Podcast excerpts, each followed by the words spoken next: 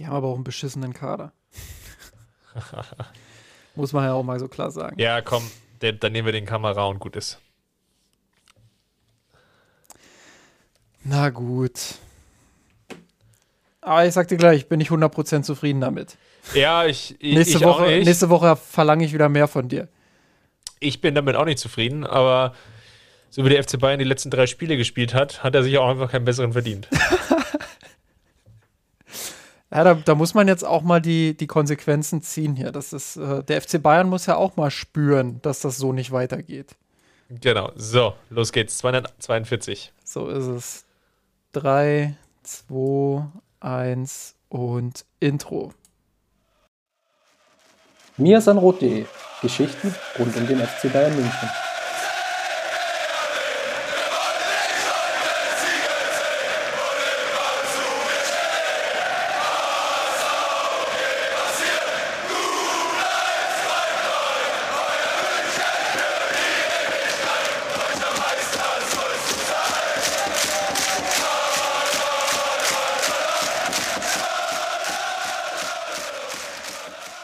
Servus und herzlich willkommen zum Rot Podcast Folge 242. Ja, in der letzten Folge haben wir ja darüber gesprochen, wie wichtig jetzt die Partien sind, die jetzt anstehen. Also vor allem natürlich die Champions League Partie gegen Salzburg, weil da wird sich dann wirklich dann zeigen, so war die These von uns hier in dem Podcast, wie gut der FC Bayern jetzt wirklich darauf ist in dieser Rückrunde, nachdem es ja zum Teil tolle Spiele gab, wie gegen Leipzig, aber dann eben auch eklatante Auftritte. Ja, Bochum natürlich zu nennen an der Stelle. Und jetzt sind wir da ein bisschen schlauer, haben noch eine Partie dazwischen geschoben, nämlich die Partie gegen Kräuter Fürth. Die beiden wollen wir heute besprechen. Wenn ich sage wir, dann meine ich natürlich wieder den wunderbaren Justin Kraft. Grüß dich. Servus Chris. Und natürlich ist die Frage so ein bisschen in der Sendung auch, ist die, ist die Energy Drink Dose jetzt eigentlich halb voll oder halb leer? Jedenfalls deutet sich an, dass Kameraklappe die erste ja, auf den FC Bayern gerichtet ist. Und das ist ja auch unser wunderbarer Sendungstitel. Schließlich deutet sich so ein bisschen an, dass es eine Kaderdiskussion gibt. Ja, wie gut ist der Kader des FC Bayern wirklich? Das war so die Quintessenz, die sich aus diesen beiden Spielen jetzt oder beziehungsweise auch mit dem Bochum-Spiel in den letzten Wochen jedenfalls herauskristallisiert hat. Natürlich lag es auch ein bisschen daran, dass ja, zumindest im Boulevard sich Lothar Matthäus und Brazzo, Hassan Salihamidzic sich da das ein oder andere Wort dann nochmal die Kante gegeben haben. Und ja, da ist Öl ins Feuer gegossen worden und darüber wollen wir heute reden. Ich glaube, wir brauchen gar keine große Umschweife machen, Justin, können direkt fast ins Thema einsteigen, denn die Frauen hatten Länderspielpause und bei den Amateuren ging es nach wie vor nicht los. Die hatten zwar ein Testspiel, das sie gewonnen haben, aber so viele Erkenntnisse waren daraus jetzt gar nicht so zu ziehen. Ja, ich würde ganz kurz einfach mal noch mal kurz umranden, was jetzt passiert ist. Ähm, ist ja auch nicht jeder und jede so intensiv drin im Frauenfußball. Deshalb, das ist ja so ein bisschen auch die, ja, der Job, den ich uns hier so ein bisschen auferlege, äh, dass wir da auch regelmäßig ein bisschen updaten, gucken, was passiert gerade. Ähm, ja, wie du schon gesagt hast, richtig, Länderspielpause, es sind verschiedene Cups, die gerade stattfinden, unter anderem auch wieder der Algarve Cup ähm, Hanna Glas hat beispielsweise für die Schwedinnen ein sehr schönes Tor gemacht, findet ihr auf jeden Fall auch bei Twitter, wenn ihr Hanna Glas ein bisschen äh, ja, eingebt und, und ein bisschen danach sucht. Ähm, die deutsche Nationalmannschaft bzw. das deutsche Nationalteam spielt aktuell beim Vier-Nationen-Cup in England, der sich Arnold Clark Cup nennt. Dort sind Olympiasieger äh, Kanada, England als kommender Gastgeber der Europameisterschaft im Sommer äh, und die Spanierinnen dort mit dabei und eben die Deutschen, die ja, mit vielen Ausfällen auch zu kämpfen haben. Ich glaube, mittlerweile sind es irgendwas zwischen 14 und 17, je nachdem, wen man da zum erweiterten Kader und wen nicht dazu zählt, aber eben viele Schlüsselspielerinnen, die da aktuell auch ausfallen ähm, durch Verletzungen oder eben auch Corona-Fälle. Also gar nicht mal so einfach, da jetzt einen Schluss draus zu ziehen. Ähm, wird mal so ein bisschen das auf die Bayern-Spielerinnen auch begrenzen. Ähm, Finde, dass Lina Magul da mit dieser, mit dieser zusammengewürfelten Truppe ähm, eigentlich einen recht guten Job macht. Es waren jetzt keine über, überzeugenden Spiele der deutschen Mannschaft, äh, des deutschen Teams die äh, erst 1 zu 1 gegen Spanien gespielt haben, jetzt jüngst 0 zu 1 gegen Kanada verloren haben. Äh, ja, sind so ein bisschen, ähm, die spielerischen Probleme, sage ich mal, die wir hier auch immer beim FC Bayern mit besprechen. Also vielleicht ist das auch ein übergreifendes Problem im deutschen Fußball, würde mich damit aber äh, nochmal zurückhalten, weil einfach im Moment viele Spielerinnen dort ausfallen. Finde äh, Lina Magui, wie gesagt, im Mittelfeld macht das gut, organisiert das gut, kommt aber natürlich auch an ihre Grenzen. Ähm, die jungen Spielerinnen des FC Bayern wie Julia Gwynn und Clara Bühl haben immer wieder auch gute Aktionen nach vorne, aber es ist eben viel Individualismus, was, glaube ich, angesichts der fehlenden Abstimmung auch normal ist. Ähm, ja, ich freue mich schon äh, dann auf die Pokalrunde, die jetzt bald stattfindet, in genau einer Woche. Wir nehmen heute am Montag auf. Da spielen die Bayern-Frauen nämlich gegen Jena äh, im, in, in der nächsten Pokalrunde und das wird sogar, glaube ich, live bei Sky übertragen, wenn ich mich nicht komplett irre. Äh, vorhin erst noch so beiläufig gelesen. Ähm, also dann geht es wieder los, dann auch mit den Bayern und dann werden wir hier regelmäßig auch wieder wöchentlich darüber reden, ja, wie es denn eigentlich bei den Bayern Frauen läuft. Wunderbar, dann hast du das ja auch nochmal eingetütet und eingebracht. Wunderbar. Lass uns mal über die Männermannschaft sprechen. Champions League ohne jetzt nochmal, glaube ich, die Partie komplett nachzuerzählen. Ich meine, das ist jetzt ein paar Tage her und die Gemüter haben sich etwas gelegt. Aber lass es uns zumindest mal so nachbesprechen, dass wir darauf schauen wollen, was denn jeder von uns beiden mitgenommen hat. Und ich glaube, das war einiges. Und von daher, ohne jetzt die Partie nochmal komplett nachzuerzählen, lass uns mal darauf schauen, was so die Lehren waren. Und ich fange einfach mal Nee, ich, ich überlasse dir den Vortritt. Komm, Ehre wem Ehre gebührt. Du bist ja hier ja, quasi der Gast, also schieß mal los. jetzt, jetzt bin ich schon der Gast. Also das ist ja, äh, ich glaube, ich, ich lasse dich nächste Woche allein aufnehmen. Das ist ja, das ist ja eine Frechheit hier. Nein, ähm, also erstmal, wenn, wenn ich aufs Ergebnis schaue, 1 zu 1, wenn ich auf die Expected Goals schaue, 1,0 zu 2,2 ähm, wenn, ich, wenn ich auf die Verteilung der anderen Werte schaue, ähm, dann glaube ich, kann man von einer Leistungssteigerung sprechen im Vergleich zu Bochum.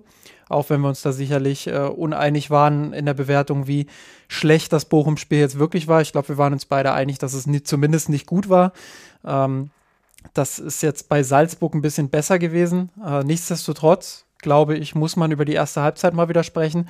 Äh, Bayern sind nicht gut reingekommen in Salzburg, ähm, ähnlich wie wir es eigentlich auch prognostiziert hatten bei uns im Podcast äh, dass, dass vielleicht auch das Publikum eine Rolle gespielt hat. Erinnere mich da an einen katastrophalen Ballverlust in der dritten Minute, wo Süle äh, der Ball irgendwie über die Hacke verspringt und plötzlich Salzburg in Konter kommt. Äh, da ist das Stadion das erste Mal richtig steil gegangen und äh, genau das musst du eigentlich in so einem Champions League Auswärtsspiel ja, vermeiden. Das darf dir nicht passieren, dass du, dass du da nach fünf Minuten eigentlich schon das Publikum einmal komplett aufgeweckt hast. Ähm, eigentlich musst du das Spiel von Beginn an ruhig angehen, über Ballkontrolle gehen.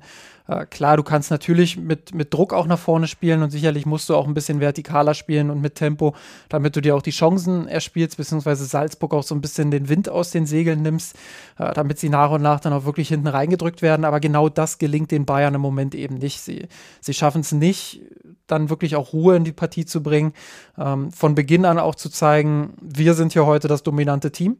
Äh, nach dem Spiel hat Josua Kimmich das ganz gut beschrieben. Man ist aktuell nicht so im Flow, es läuft nicht alles von selbst, man muss sich da so ein bisschen auch reinarbeiten. Ähm, ich finde, das haben sie über die 90 Minuten gesehen in Salzburg getan. Aber es bleibt eben auch zurück, äh, dass sie wieder nicht gewonnen haben, dass sie ähm, wieder eine erste Halbzeit gespielt haben, ja, in der sie sich äh, lange Zeit selbst finden mussten und ähm, ja, dass, dass da wieder viele Probleme auch offenbart wurden. Vielleicht nochmal zur Erinnerung, liebe Hörerinnen, die Münchner an dem Spiel mit einer Dreierkette. Tolisso ist aber zurückgekehrt in die Mannschaft, um einfach ein ja, Verbindungselement, glaube ich, neben Kimmich zu haben. Und ja, vorne drin hat dann Julian Nagelsmann noch schon eine Offensivreihe festgehalten, also sprich Koman, Sané, Müller, Gnabry und Lewandowski, allesamt in der Startelf. Und das, was ich eigentlich jetzt mitgenommen habe, sind so zwei Punkte, die du hast jetzt indirekt schon angesprochen und die würde ich jetzt mal versuchen, in einen Topf zu hauen. Und zwar in der ersten Halbzeit hat man gesehen, dass es einen zu starken Zentrumsfokus der Bayern gab. Also es wurde viel versucht, über die Halbräume zu lösen, über die Zone 14, also so kurz, ja, wenn ihr so wollt, eigentlich direkt vor dem Tor. So mit vielen Durchsteckerpässen, zum Teil auch steil, klatsch, also wirklich schnell, risikoreich, was dann in der Summe zu sehr, sehr vielen Ballverlusten geführt hat. Teilweise natürlich auch sehr, sehr einfache, wie zum Beispiel beim Gegentor, als es eigentlich einen Einwurf für die Münchner gab. Dann so halben Risikoeinwurf, auf einmal kommt es zu einer 50-50-Situation, wo Gnabry involviert ist. Der Ball wird verloren, langer Ball. Und das war ja der, die Taktik von Salzburg, einfach nur den, den Ball einfach möglichst weit und lang nach vorne spielen. Und dann sollte Okafor, der sich ja dann relativ früh verletzt hat, ähm, beziehungsweise dann Adamu und vor allem ähm, Ademi, sollten dann einfach ihre Schnelligkeit reinbringen und versuchen, die Restverteidigung der Bayern in Spitzen zu bringen, wie es ja auch beim 1 zu 0 wunderbar geklappt hatte. Und vielleicht dann nochmal weitermachend, davon gab es dann einfach zu viele Ballverluste, dass es natürlich dann ermöglichte, Salzburg das zu spielen, weil man nämlich gar nicht in dieses Gegenpressing kam, was ja eigentlich so diese Grundidee dieser taktischen Formation ist, nämlich versuchen, früh ins Gegenpressing zu kommen. Die Salzburger haben es aber auf der anderen Seite auch sehr, sehr schwer gemacht, weil sobald das Ding eigentlich weg war, wurde der Ball sofort lang gespielt. Deswegen, das waren so, ja, ich will nicht sagen, dass das Gegenpressing an sich schlecht war, aber die, die Salzburger haben es auch gut gemacht. Nichtsdestotrotz hat das, das Element dann nicht gegriffen. Ja, doch, ich würde schon sagen, dass das Gegenpressing in der, in der ersten Halbzeit zumindest, äh, zumindest nicht gut war. Äh, die Bayern haben es nicht geschafft, äh, strukturiert auch anzulaufen. Ich meine, klar, wenn du, wenn, wenn, wenn du einen Gegner hast, der sofort die langen Bälle spielt, dann ist es natürlich schwer, da sofort auch Druck auf den Ball zu, kommen, äh, zu bekommen. Aber nehmen wir doch einfach mal das 0 zu 1 und die Entstehung nach einem eigenen Einwurf der Bayern. Das heißt, du musst in Ballbesitz eigentlich so strukturiert sein, ähm, dass du sofort dann auch eine Staffelung hast, um, um bei einem möglichen Ballverlust, den du bei einem Einwurf ja einfach einkalkulieren musst, weil, ja, sind wir mal ehrlich, Einwürfe führen ganz, ganz selten wirklich auch zu, zu ja, gewinnbringendem Ballbesitz im, im vorderen Drittel. Äh, bin ja an der Stelle oute ich mich mal, bin ja eigentlich auch ein Fan davon, dass man vielleicht mal irgendwann zum einen Dribbeln wechselt. Aber lassen wir mal die Revolution, revolutionären Versuche, sondern äh, bleiben wirklich bei diesem Einwurf. Ähm, ja, wo es den Bayern danach einfach nicht gelingt, nachdem Gnabry den Ball ähm, ja, relativ unkontrolliert annehmen muss, äh, dann auch wirklich Kon äh, Kontrolle wieder zurück zu erlangen, indem man viele Spieler dann auch äh, sofort Richtung Ballnähe verschiebt. Also du hast Gnabry, du hast Müller, du hast auch Leroy Sané, die relativ in Nähe sind, du hast außen noch Pavard aber irgendwie gehen sie so halbherzig hin und Müller, der dann noch so ein bisschen rumstochert, äh, bekommt den Ball nicht. Also du kriegst da nicht so richtig Druck auf den Ball und plötzlich kann er eben diesen kontrollierten Ball, die Verlagerung nach außen spielen. Und das ist schon für mich der erste Fehler. Ähm, das passiert den Bayern im Moment zu häufig. Nagelsmann hat neulich noch mal auf irgendeiner Pressekonferenz betont, dass die Bayern mit die meisten, er meinte sogar, glaube ich, die meisten äh, Balleroberungen im, im vorderen Drittel haben. Äh, Habe ich jetzt nicht nochmal nachgeprüft, vertraue ich ihm einfach mal, wenn er das sagt. Ähm, aber im Moment ist es halt aus meiner Sicht, auch da jetzt eher ein subjektives Gefühl, äh, nicht mehr so oft der Fall wie noch, wie noch in der Hinrunde beispielsweise in ganz, ganz weiten Phasen. Und äh, das ist ein Problem, wenn, wenn der Gegner dann diese langen Bälle kontrolliert spielen kann. Ähm, dann können sich die Stürmer natürlich vorne dann auch noch besser freilaufen, bekommen dann den Ball zielgerichtet zugespielt, so wie Adeyemi, der das ein paar Mal perfekt gemacht hat, ähm, aber auch ähm, Okafor in der, in der Anfangsphase, bis er verletzt war und dann eben äh, Adamu, ähm, die, die immer wieder dann auch äh, als Doppelsturm sich nach außen haben fallen lassen, um dort eben auch die Lücken zu bespielen, ja, die natürlich entstehen durch die, durch die sehr offensiv ausgerichteten Flügelverteidiger äh, Serge Gnabry und Kingsley Coman. Und da ist dann eben Platz, ähm, der aufgefangen soll aufgefangen werden soll durch äh, Benjamin Pavard auf der rechten Seite, der dann rausschiebt aus der Dreierkette äh, und Lucas Hernandez auf der linken Seite, der dann rausschiebt. Ähm, ja, da können wir sicherlich gleich nochmal im Detail drauf eingehen, was dann passiert ist, aber ich glaube, das Kernproblem, ja, das, das ist eben entstanden, weil sie vorne keinen Druck auf den Ball bekommen haben und das haben sie über weite Strecken der Saison einfach besser gelöst als in der aktuellen Phase. Ja, also natürlich vollkommen richtig. Bin ich, bin ich auch bei dir. Und das war natürlich dann das Problem, dass hinten in der Restverteidigung und die, die Verteidiger haben natürlich auch viel Kritik bekommen. Haben nicht natürlich vor allem auch Hernandez, weil natürlich auch viel jetzt über seine Seite lief. Wo, wo ich dachte, im, im Nachhinein dachte, ja, was soll er machen? Er hat dann einen knappen Raum von, lass es mal 30, gefühlt mal 40 Meter sein, den er da alleine bespielen soll. Das ist ja eigentlich de facto ja gar nicht möglich. Und du bist dann eigentlich darauf angewiesen, dass das vorne funktioniert. Das hat es an der Stelle nicht. Und die Ursache war meiner Meinung nach aber eben auch, weil man eben zu sehr versucht hat, durchs Zentrum durchzukombinieren. Und ich glaube, in diesem Spiel ist es mir das erste Mal richtig bewusst geworden und ich hatte dann auch die, die eine oder andere Diskussion dann noch in der Kurve unter kurve.mesanrot.de, dass das Fehlen von Davis vielleicht so eklatant aufgefallen ist, wie, wie noch nie jetzt in dieser Phase, wo er jetzt ja verletzt fehlt mit seiner Herzmuskelentzündung, weil dadurch einfach so ein Element fehlt, nämlich das Spiel breit zu machen. Du kannst eben jetzt nicht mehr in der Viererkette spielen, du hast eben nicht mit Davis diesen Hybridspieler, der dann auch mal ein Flügel, ein zusätzlicher Flügelstürmer ja fast ist oder die diese Rolle ausübt, hinter die Kette stürmt, dann aber gleichzeitig auch die Schnelligkeit wieder hat, ja, wieder zurückzurücken. Es ist halt dann auch von der Grundformation her, dass sich der Gegner dann ja, gar nicht so darauf einstellen muss, dass so viel Druck über die Flügel kommt. Und in, diesem, in dieser Partie gegen Salzburg ist das halt wirklich eklatant aufgefallen. In der zweiten Halbzeit war es dann besser, wenn man es dann geschafft hat, Koman wirklich auf dieser Außenlinie festzukleben und natürlich dann auch mit Bällen, unter anderem ja von Sühle, mit langen öffnenden Bällen immer wieder auch zu füttern, um dann wirklich auch mal Druck ja, über die Flügel zu erzeugen und vor allem dem Spiel dann die nötige Breite zu geben, die es jetzt auch gebraucht hat.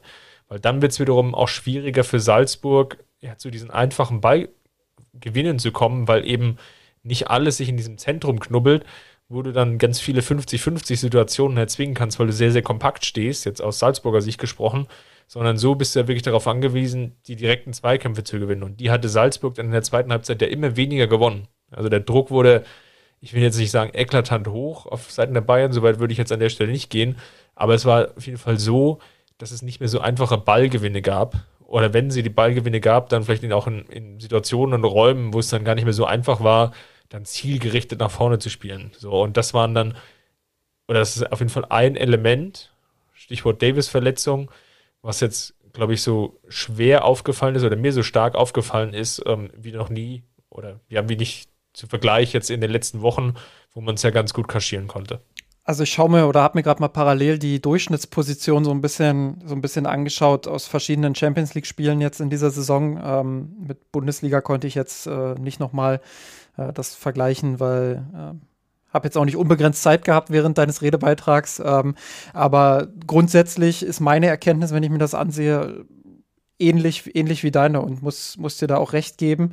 Ähm, die Spiele mit Alfonso Davis, selbst die, in denen er extrem hoch stand, ähm, da war einfach in, im letzten Drittel eine andere Breite im Durchschnitt vorhanden. Also da waren die ähm, hier jetzt Serge Gnabry, ich habe gerade das Spiel gegen Dynamo Kiew beispielsweise offen, äh, das Heimspiel. Da waren äh, Davies und, und Gnabry sehr, sehr hoch positioniert. Das war so diese, diese 2-3-5-Ausrichtung, die die Bayern damals noch gespielt haben. Äh, Davies relativ nah an der Außenlinie, Gnabry ein bisschen zentraler, aber immer noch als klarer Flügelspieler. Ähm, und wenn ich mir das dann ansehe, jetzt gerade eben bei diesem 1 zu 1 äh, in Salzburg, ja, dann sind das eigentlich Halbraumspieler da vorne gewesen mit Komor und Gnabry. Und dann waren das eher weniger Flügelspieler. Ähm, und das ist natürlich insofern problematisch, weil du gegen eine Raute auch gespielt hast. Und ich glaube, wenn wir über das Fürth-Spiel sprechen, werden wir da insbesondere auf der erst, in der ersten Halbzeit auch auf ein ähnliches Fazit kommen. Auch Fürth hat mit einer Raute verteidigt. Ähm, das, das entwickelt sich jetzt mittel- bzw. langfristig gesehen langsam zu meinem Lieblingsthema hier im Podcast. Äh, wer, wer uns regelmäßig verfolgt, der wird sich vielleicht gerade an die ein oder andere Folge erinnern, wo ich das schon mal erwähnt habe, ähm, dass die Bayern sich grundsätzlich auch unter Flick schon mit so einem Rautensystem relativ schwer getan haben, äh, weil sie eben im Zentrum ihre Spieler nicht so richtig ins Spiel bekommen haben, ähm, weil sie es trotzdem immer wieder versucht haben, dann über die Halbräume beziehungsweise äh, übers Zentrum zu spielen, dort die Bälle dann verloren haben. Ähm, der Gegner dann in Kontersituationen kam, wo halt direkt der Zehner und zwei Angreifer ähm, ja, zwei breite Angreifer auch ähm, ja, sofort in, in die entsprechenden Räume kamen, um Bayern dann in der Restverteidigung auch weh zu tun. Ähm, ich glaube, das ist aktuell tatsächlich ein Problem. Da hast du äh, eine gute Beobachtung gemacht. Denke auch, dass ähm, die Breite im Spiel wieder ein bisschen mehr vorhanden sein muss, gerade im letzten Drittel. Das wirkt mir oft zu unstrukturiert. Und das hängt ein Stück weit dann auch mit dem zusammen, was ich ja gerade beschrieben habe. Also wenn du vorne besser strukturiert bist, eine andere Breite hast, ähm, vielleicht auch eine bessere Staffelung in der Tiefe hast, dann kannst du natürlich bei einem Ballverlust auch anders ins Gegenpressing gehen und dann kannst du ähm, vielleicht auch wieder mehr Druck auf den Ball machen. Aber im Moment ähm, treffen da einzelne Spieler, weil ich glaube nicht, dass das die Vorgabe von Julian Nagelsmann ist. Äh, da treffen einzelne Spieler äh, vielleicht Entscheidungen, die nicht immer so optimal sind. Und das hängt dann auch damit zusammen, dass äh, viele Spieler ähm, ja in Rollen spielen, die sie so vielleicht auch einfach nicht gewohnt sind. Also Gnabry und Komar, klar sind das Flügelspieler, aber sie sind halt eigentlich keine Flügelverteidiger. Sie spielen in diesem System zwar wie Flügelspieler, müssten aber eigentlich mehr Breite geben und nicht, wie sie es sonst als Flügelspieler gewohnt sind, äh, in die Mitte ziehen. Und ich glaube, dass es da ab und zu mal noch so ein, so ein, ja, so ein Gewohnheitskonflikt vielleicht gibt, dass sie andere Abläufe gewohnt sind und es gerade auch so ein Gewöhnungsprozess an neue Rollen ist und das ein Stück weit auch dazu führt, dass sie diese Probleme haben, die sie eben aktuell haben. Ja, ist natürlich, haben wir ja auch gegen Bochum schon besprochen, jetzt eine undankbare Situation, natürlich sowohl für Julian Nagelsmann als auch für die Mannschaft, da er natürlich, und das merkt man ja auch, am Suchen ist. Wie kann ich mit den vorhandenen Puzzlestücken, die ich jetzt habe, vor allem natürlich Kaderplätze, sage ich jetzt mal 12 bis 14, 16, wie kann ich da zum Zug kommen oder wie kann ich da so das, das Optimum rausholen? Ja? Und das zeigt sich ja auch in diesen verschiedenen Varianten: Dreierkette, Viererkette, mal ein Sechser, mal zwei Sechser, mal ein Flügelverteidiger, ja, nein. Er ist da auch am Suchen. Gleichzeitig ist die Mannschaft natürlich auch am Suchen. Ist natürlich auch eine ungewohnte Situation wiederum für die Mannschaft. Du hast es ja auch in den, in den vergangenen Wochen angesprochen. Die sind es ja fast gar nicht mehr gewöhnt, dass du einen Trainer hast, der kontinuierlich die Formation wechselt. Deswegen kann das an der einen oder anderen Stelle gar nicht so perfekt sein. Das ist sicherlich ein Problem, was man jetzt nicht wegdiskutieren kann, was aber, das jetzt nicht als Trugschluss verstehen, aber auch nicht davon hindern sollte, vielleicht jetzt auch über die Taktik natürlich das aufzufangen, was jetzt dann vielleicht spielerisch fehlt, weil Davis fehlt, weil Neuer fehlt, weil vielleicht auch ein Goretzka fehlt. Also das, das ist schon nachvollziehbar, glaube ich, von beiden Seiten. Und lass uns mal weitermachen. Ich würde, glaube ich, auch noch festhalten, und da würde mich auch deine Meinung interessieren, dass es natürlich wiederum auffällig war, jetzt in der Defensivabstimmung, dass da so die, die letzte Kommunikation gefehlt hat. Also auch dieses Gegentor, du hast es ja schon angesprochen, fällt natürlich, weil dann Hernandez in diese 1, ins 1 gegen 1 geht. Gleichzeitig aber auch spielt er dann Ademi den Ball nochmal ins Zentrum. Und sowohl, glaube ich, Süle als auch Kimmich hatten dann nochmal die Chance, in den Zweikampf zu kommen, sind sie aber nicht gekommen. Und dann gab es noch so die, die eine oder andere Szene, wo dann teilweise einer der drei Abwehrspieler sich hat tief fallen lassen und damit das Abseits aufgehoben hat. Was mir, glaube ich, nach wie vor fehlt, ist so dieser, dieser Kommando oder das kommandogebende Element, was letzte Saison oder die letzten zwei Jahre sehr, sehr stark Alaba war. Das war natürlich nochmal umso mehr auffälliger in dieser Corona-Zeit, als es keine Zuschauer gab und man dann ja im, im TV dann ja sehr gut auch mal die ganzen Kommandos hören konnte. Das fehlt jetzt und das ist auffällig und liegt natürlich zum Teil sicherlich auch daran, und über diese Kardiskussion würde ich dann das gleich nochmal mit dir besprechen wollen. Aber zumindest dieses eine Element ist da sehr, sehr auffällig, weil natürlich auch Nagelsmann mit der Dreierkette auch, auch sehr experimentiert, wie er die ganze insgesamt jetzt aufstellt. Mensch, Chris, ich muss die ganze Zeit vor mich hingrinsen, weil äh, unsere Abstimmung ist natürlich, die, die funktioniert blind, weil äh, ich habe die ganze Zeit überlegt, äh, wie ich jetzt noch den Bogen spanne zu dem, was ich ja vorhin noch in meiner, in meiner halben Analyse des Gegentores quasi ausgelassen habe, wo ich gesagt habe, da sprechen wir vielleicht noch mal später drüber. Ähm, nämlich dann, was, was eigentlich danach passiert ist, nachdem die Bayern vorne den Druck auf den Ball nicht bekommen haben. Und jetzt äh, baust du mir hier quasi die perfekte Brücke, um in dieser Analyse weiterzumachen. Äh, ähm, ja, das, das ist äh, absolut ein Kernproblem der Bayern in der Defensive. Klar, ich habe vorhin das mit Absicht auch aus der Offensive heraus analysiert, weil ich einfach glaube, äh, dass die Defensivprobleme des FC Bayern nicht allein auf äh, einzelne Spieler abzuwälzen sind oder nur auf der Defensive abzuwälzen sind, sondern ja, weil es da ein Stück weit auch ähm, auf die gesamte Mannschaft ankommt und, und auf den äh, auf die gesamte Kompaktheit, aber auch auf die Abstimmung untereinander. Und ähm, das betrifft die Offensive, das betrifft aber ganz, ganz heftig eben auch die äh, Defensive. Und bei diesem Gegentor hat man es halt gut gesehen, weil selbst als der kontrollierte lange Ball noch gespielt wird nach außen und Hernandez dort in den Zweikampf geht, ist ja erstmal noch nichts passiert. Also es ist ja nicht so, dass du, dass du drauf guckst, du hältst das Bild an und dann sagst du, boah, jetzt, jetzt passiert's gleich, jetzt scheppert's gleich, weil äh, Bayern ist in einer krassen Unterzahlsituation. So war es ja nicht. Also Hernandez ist draußen bei, bei Adiemi, Süle ist im Zentrum, Tolisso ist noch auf dem Weg nach hinten und dem gegenüber stehen zwei Salzburger und dahinter kommen dann schon wieder zwei, drei Bayern-Spieler äh, und ich glaube auch nochmal ein, zwei Salzburger. Also ähm, eigentlich hast du die Möglichkeit, diese Situation zumindest dann mal innerhalb der nächsten fünf, sechs Sekunden äh, zu lösen, indem du sagst, äh, Süle gibt ein klares Kommando an Hernandez, geh rauf. Und Süle schiebt dann nach und gibt gleichzeitig vielleicht noch ein Kommando an Tolisso, er soll den Rücken von Süle mitdecken. Dann hast du eine Dreierkette und dann hast du ähm, die Möglichkeit, Adiemi auf dem Flügel zu doppeln. Aber Süle bleibt im Zentrum Tolisso bleibt im Zentrum. Die beiden äh, kommunizieren anscheinend überhaupt nicht miteinander, gehen dann auch noch einen komischen Laufweg. Das heißt, Tolisso geht dann irgendwann ins Zentrum und im, im Rücken von äh, Süle. Ähm, der spätere Torschütze, glaube Adamu war es, äh, der sich dann im Rücken davonschleicht äh, und später dann ein bisschen glücklich auch die Verlagerung bekommt, aber ähm, ja, das, das darf dir dann halt im, im Ansatz nicht passieren. Da muss besser kommuniziert werden, da muss gesagt werden, Hernandez, geh jetzt drauf, geh auf den Zweikampf, ich bin noch da, ähm, sicher dir den Rücken ab. Äh, das muss mit kurzen, schnellen Kommandos kommen und das hat Julian Nagelsmann, finde ich, dann auch nach dem Spiel sehr treffend analysiert, weil im Prinzip war nach dem langen Ball ja noch nichts verloren ist ja jetzt äh, nicht so gewesen, dass, dass irgendwie Adeyemi und Amadu plötzlich, äh, Adamu plötzlich ähm, ja, zwei gegen eins waren, sondern du hast eine Überzahlsituation gehabt für einen kurzen Augenblick, äh, hast sie, glaube ich, sogar bis zum Schluss haben können. Und dann musst du das auch besser verteidigen. Und dann hat das auch wenig mit Taktik zu tun, dann hat das wenig äh, mit der offensiven Ausrichtung zu tun oder dass man hinten extrem blank ist, sondern dann hat das schlichtweg einfach mit der Kommunikation zu tun. Und da fehlt dir jemand, äh, der das Ganze ordnet, der wirklich das Heft in die Hand nimmt auch.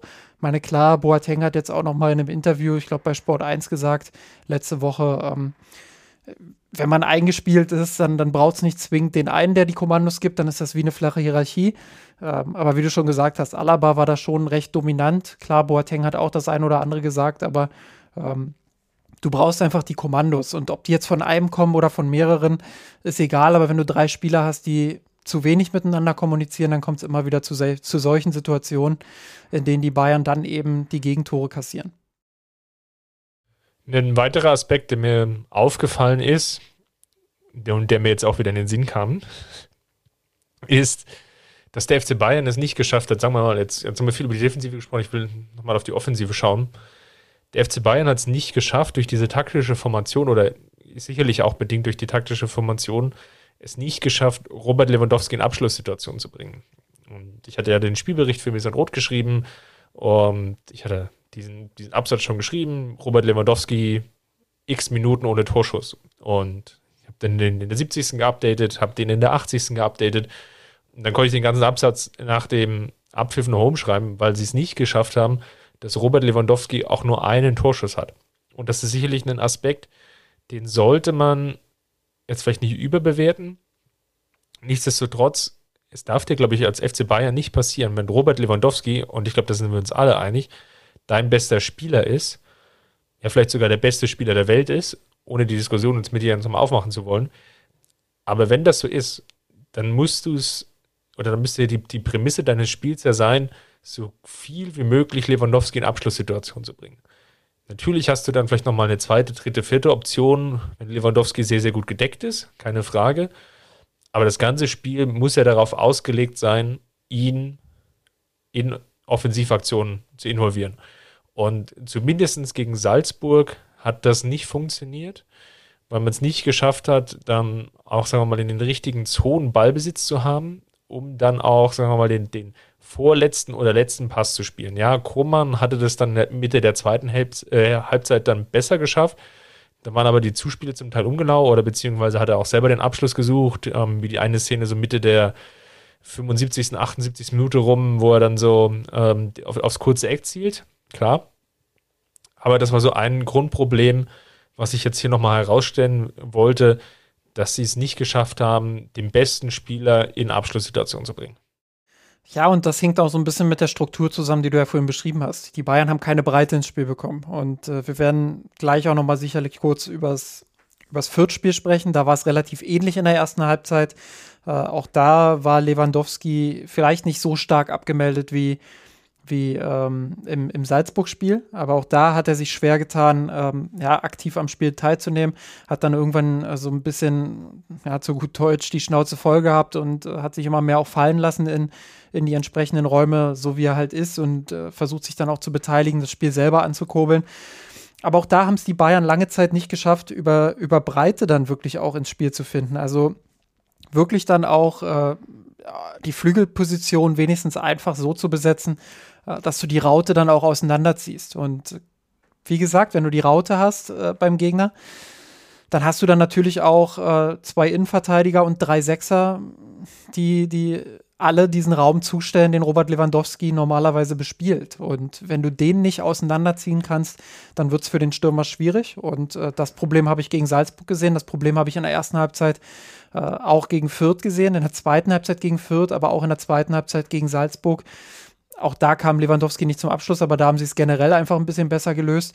Ähm, und in der zweiten Halbzeit gegen Fürth haben sie es dann wirklich auch äh, so gelöst, wie man das gegen eine Raute eigentlich spielen muss, wo man dann äh, zwei Spieler auch auf den Außenbahnen hatte, äh, die nicht nur mit Tempo kamen, sondern die, die wirklich das auch auseinandergezogen haben. Ähm, ja, und das ging dem Spiel der Bayern in den letzten Wochen zu häufig ab. Und ich glaube, insbesondere gegen die, gegen die starke Raute der Salzburger hat sich, hat sich Lewandowski da natürlich sehr, sehr schwer getan. Ähm, auch Thomas Müller war ja beispielsweise ähm, ja nur bedingt ein Faktor in den, in den, äh, insbesondere ja in der ersten Halbzeit gegen, gegen Salzburg. Und im ersten Durchgang gegen Fürth war Müller aus meiner Sicht auch einer, einer eher der schwächeren Spieler. Und ja, wenn deine Zentrumsspieler, die normalerweise so wichtig sind fürs Spiel, ähm, da nicht reinfinden, dann hast du äh, ein riesiges Problem als FC Bayern. Dann lass uns doch mal über die Fürth-Partie sprechen. Du hast es jetzt schon so ein bisschen angeteasert dass gerade in der ersten Halbzeit es schwierig war, Chancen zu erspielen. Ich fand es ganz spannend, dass Julian Nagelsmann dann im Nachhinein der Partie gesagt hat, dass er sich bewusst wieder für eine Viererkette entschieden hat und bewusst auch für das System, was sie so lange kennen, dieses 4-2-3-1-System.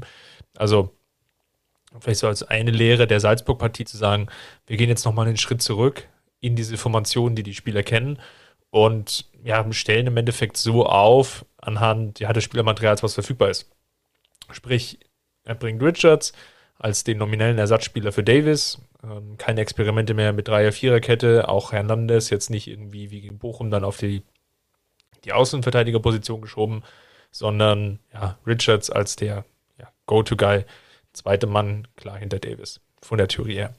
Ähm, er hat Sabitzer gebracht, ähm, jetzt in die Flügelposition, eher so ein bisschen widerwillig, was jetzt eigentlich eher daran lag, dass Koman verletzt ist, dass er Gnabry mal eine Pause geben wollte. Nichtsdestotrotz zwei klare Flügelspieler mit Sané und, und Sabitzer. Und ja, last but not least, Tolisso weiterhin in der Mannschaft gehalten, mit, mit Kimmich zusammen. Also klares Grundmuster. Und du hast es schon angesprochen, ihnen ist es trotz dieses, sagen wir mal, dieser taktischen Grundformation, wo Nagelsmann zurückgerudert ist, nicht gelungen, sich in der ersten Halbzeit ja wirklich nennenswert oder signifikante Chancen zu erspielen. Genau, und eigentlich ein ähnliches Problem. Also auch da haben sie es nicht geschafft, äh, so richtig Breite ins Spiel zu bekommen. Ähm, Omar Richards war links häufig zu alleine, hat zu häufig äh, eins gegen zwei Situationen gehabt, die er nicht so gut lösen konnte, war so ein bisschen vielleicht auch überfordert damit. Äh, Bayern hat, glaube ich, wenn ich das richtig erinnere, viel über die rechte Seite gespielt. Auch damit Sabitzer ein Spieler, der, der sich natürlich eher nach innen orientiert. Äh, Pavard ist jetzt nicht so der offensiv durchschlagskräftige Spieler. Und so hast du eigentlich wieder zwei Flügelpositionen gehabt ja, die, die nicht so durchschlagskräftig sind und die es nicht geschafft haben, ähm, ja, die, die enge Raute der Vierter dann, dann über außen zu knacken und zu bespielen. Und ähm, das, das ist insofern ein Problem, weil du wieder im Zentrum die Verantwortung hattest, weil du wieder äh, viele Spieler, viele Beine dann auch in den, in den zentralen Räumen hattest äh, und Fürth dort relativ zweikampfstark äh, dann auch ja, die Schlüsselspieler Lewandowski, Müller, ähm, ein Stück weit auch Kimmich, ähm, ja, kalt stellen konnte. Und ähm, ja, Bayern hatte die ein oder andere Chance im ersten Durchgang auch in Führung zu gehen. Aber es war wieder keine wirklich gute Leistung. Und ähm, es war wieder nicht äh, dieser Flow, wo man sich denkt, boah, jetzt fällt gleich das 1-0 für die Bayern und dann ist das so ein bisschen der Knotenlöser. Klar, du gehst dann wieder so komplett unglücklich in Rückstand eigentlich. Äh, also das 0-1 ähm, ja, war ein unglücklicher Freistoß in der, in der Entstehung und war dann nochmal doppelt unglücklich, weil Sabitzer halt das Knie hochzieht ähm, und der Ball dadurch abgefälscht ins Tor geht. Ähm, kannst du eigentlich keinem so, so einen richtig großen Vorwurf machen. Ähm, das passiert, aber es war halt wieder ein Gegentor und wieder eins, äh, wo man sich denkt, boah, das passiert jetzt aber ein bisschen zu häufig. Und äh, gab ja, gab ja den einen oder anderen, der schon mal behauptet hat, ähm, dass das immer Glück können ist und immer Pech dann eben das Gegenteil. Ähm, also irgendwann summiert sich das halt und ähm, ja, so, so unglücklich das auch individuell betrachtet ist, haben die Bayern einfach wieder zu viele Kontersituationen zugelassen und wieder zu häufig den Ball im Zentrum verloren und es nicht geschafft, äh, über Breite in dieses Spiel reinzufinden. Ja, 80% Ballbesitz in der ersten Halbzeit, aber gefühlt kein Torschuss zeugen natürlich von dem, was du jetzt ja auch gerade äh, geschrieben hast. Und natürlich hat sich jetzt Fürth Anleihen genommen an Salzburg, an Bochum. Da brauchen wir uns jetzt natürlich auch nichts vormachen. Und das werden auch die Mannschaften, die jetzt im Spielplan stehen in den kommenden Wochen, Frankfurt, wie sie alle heißen, natürlich dann ähnlich praktizieren, weil sich da jetzt einfach so eine Schwachstelle herauskristallisiert. Ich fand es ganz spannend, dass Julian Nagelsmann dann auch in der Pause relativ harsch reagiert hat, um, Richards dann rausgenommen hat. Ja, er war natürlich irgendwo beim 1-0 auch mit involviert. Insgesamt sicherlich kein gutes Spiel von ihm, aber jetzt natürlich angesichts der Situation vielleicht auch nicht so schlecht, dass er wiederum der erste Auswechselkandidat ist und hat dann umgestellt, ja, eigentlich auf ein System mit zwei Spitzen, mit, mit Choupo-Moting und Lewandowski. Und das war sicherlich dann die Entscheidung dahingehend, dass es den Münchnern dann gelungen ist, ja, dann auch über die Flügel dann wesentlich mehr Druck aufzubauen, weil Choupo so als, ja, seinen Radius natürlich relativ groß gefasst hat als Verbindungsspieler, dann auch immer wieder gependelt ist, dann auch versucht hat, ähm, direkt Kombinationsfußball zu spielen, was dann führt, ja, zunehmend ins Spitzen gebracht hatte, weil sie es gar nicht mehr geschafft haben, dann so die, die Ordnung, die sie in der ersten Halbzeit noch relativ leicht halten konnten, dann so stabil zu halten. Und dann gab es dann immer wieder Durchbrüche und ich will nicht sagen, dass es Chancen im Minutentakt gab jetzt auf, auf Seiten der Bayern, aber sie kamen immer wieder gefährlich vors Tor, hatten gefährliche Abschlüsse und dann war es eigentlich auch nur folgerichtig, dass es dann ja kurz nach der Halbzeit schon zum, zum Ausgleich gereicht hat, beziehungsweise dann auch zu dem Führungstreffer und dann, ähm, ja gut, nach einer Standardsituation, aber dazwischen gab es auch noch die eine oder andere Szene, dass es dann relativ klar dann auch dann deutlich wurde mit dem 3 zu 1. Ich glaube, das war so dieser entscheidende Kniff, den Nagelsmann an der Stelle vorgenommen hat. Ja, er hat äh, hinten wieder auf Dreierkette umgestellt. Dann haben natürlich ähm, Sané und ähm, jetzt muss ich kurz überlegen, Sabitzer hat er ja auch irgendwann ausgewechselt. Gnabry, genau, Gnabry äh, nee, Tolisso kam, also Tolisso musste ja verletzungsbedingt raus, dafür kam Gnabry. Genau, das war ja schon so die erste Umstellung Mitte Stimmt, das war erste Halbzeit. Halbzeit. Deswegen, ich habe nämlich gerade zur Halbzeit bei dem Wechsel geschaut und mich schon gewundert, äh, wo Gnabry hin ist, aber dann äh, Sané und Gnabry, die dann ähm, meiner Erinnerung nach die Flügelposition besetzt haben ähm, und Chupo, wie gesagt, ins Zentrum. Äh, hinten Dreierkette im Aufbau. Ähm, also schon auch wieder umgestellt, aber eben auch auf mehr Breite gesetzt und äh, wirklich dann auch geschaut, dass man ja die vierte Raute dann auch auseinanderzieht. Das haben sie dann auch gut gemacht, haben Gnabry ähm, mehrfach auch gut freigespielt auf der Außenbahn, ähm, wo er dann wirklich auch aus der, aus der breiten Position heraus kam und in die Mitte gezogen ist. Und das hat er gegen Salzburg aus meiner Sicht oft nicht so gut gemacht. Da hat er zu früh den Weg ins Zentrum gesucht und dann war es natürlich voll dort, konnte sich Salzburg gut drauf einstellen, ähm, ja, war einfach zu verteidigen. Aber wenn er spät den Weg von außen nach innen sucht, dann ist er natürlich schwerer zu berechnen. Dann ist es schwerer für, für den Außenverteidiger auch den, den, den Weg dann auch aufzunehmen und ihn da zu verteidigen und ähm, das Tempo auch zu verteidigen, das Gnabry hat. Und ja, das hat er ähm, da wirklich dann auch richtig gut gemacht, auch beim, beim Tor direkt in der 46. Minute von Robert Lewandowski, ähm, was er ja da auch mit einleitet. Ähm, also das, das war schon stark und äh, dementsprechend ähm, ja, hat Nagelsmann da, glaube ich, die richtigen Entscheidungen in der Pause getroffen, äh, vor allem auch die richtigen Ansagen gemacht, dass man das Ganze einfach ein bisschen breiter angehen muss. Dann ein Aspekt, glaube ich, der für beide Spiele jetzt noch gilt, und da würde ich zumindest von meiner Seite nochmal den Deckel drauf machen, weil wir wollen ja auch nochmal über das Thema der Woche sprechen, ist, dass wir sicherlich aus Sicht der Münchner den einen oder anderen Spieler zu viel haben, der jetzt nicht in, in seiner perfekten Form ist. Ich fange mal vielleicht mit einem unpopulären Beispiel an und nenne einfach mal Leroy Sané, der einen extrem guten Herbst hatte, eigentlich ja, auch bei mir sind Rot, glaube ich, nahezu jeden Monat der Spieler des Monats war, weil er einfach seine Leistung so konstant abgerufen hat. Ich habe jetzt auch nochmal in die Statistik geguckt. Wenn er mal so anderthalb, zwei Spiele hatte, wo er keine Torbeteiligung hatte, dann war es schon viel. Und jetzt ist es eine Phase von mittlerweile vier Spielen, also Leipzig, Bochum, Fürth und Salzburg, die er auch fast nahezu dann komplett durchgespielt hat mit Abseits jetzt der Fürth-Partie wo er jetzt keine Torbeteiligung oder selbst ein Tor erzielt hatte. Ich will sagen, das ist jetzt natürlich angesichts der Zahlen insgesamt noch immer Jammern auf hohem Niveau. Bei 32 Spiele 25 Torbeteiligungen. Und ist natürlich auch wesentlich höher jetzt als schon in der vergangenen Saison.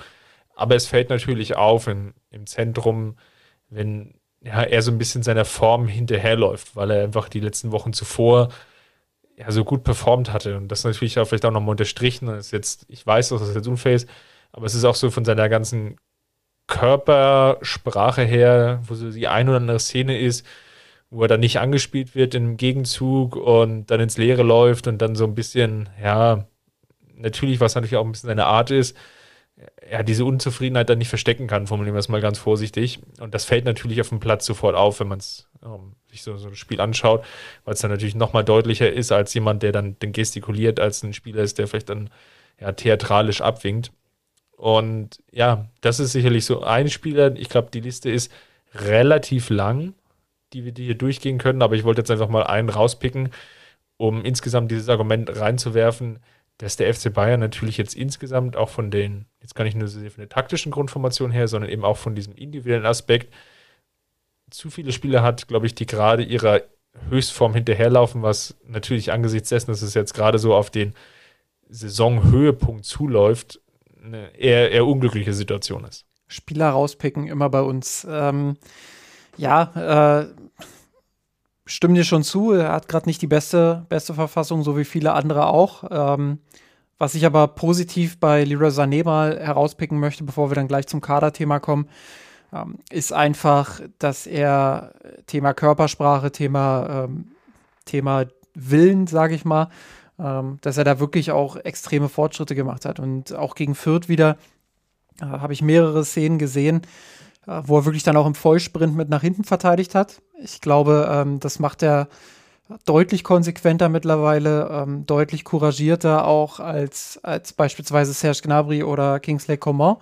Ähm, also da hat er Riesenschritte gemacht innerhalb des letzten Jahres, äh, hat sich da wirklich extrem weiterentwickelt.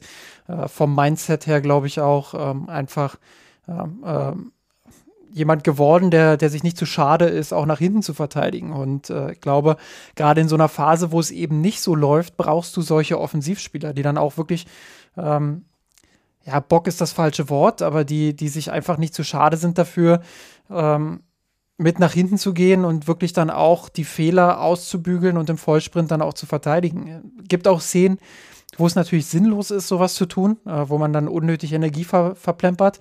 Aber grundsätzlich, glaube ich, wird es dem FC Bayern gut tun, wenn noch mehr Offensivspieler ähm, diese, diese Gier dann auch hätten, den Ball wieder zurückzuerobern. Und ich glaube, diese Gier äh, hat den FC Bayern immer auch besonders gemacht in den, letzten, in den letzten Jahren. Und das geht den Bayern insbesondere in Spielen wie gegen Fürth ähm, ja, oder, oder auch gegen Bochum zu häufig dann auch ab. Und ähm, Leroy Sané würde ich da an der Stelle aber eher noch äh, im positiven Bereich verorten, weil ich schon sehe, ähm, dass er sich da voll reinhaut und immer auch äh, ja, die Energie mitbringt, dann, dann auch nach hinten zu gehen und, und mitzuverteidigen. Und ich glaube, diesen Schritt hat er im letzten Jahr einfach gemacht und ähm, das kann man trotz seiner leichten Formschwäche, wenn ich das hier so überblicke, war er immer noch an relativ vielen Abschlüssen der Bayern gegen Fürth direkt beteiligt. Ähm, aber die leichte Formschwäche würde ich schon unterschreiben.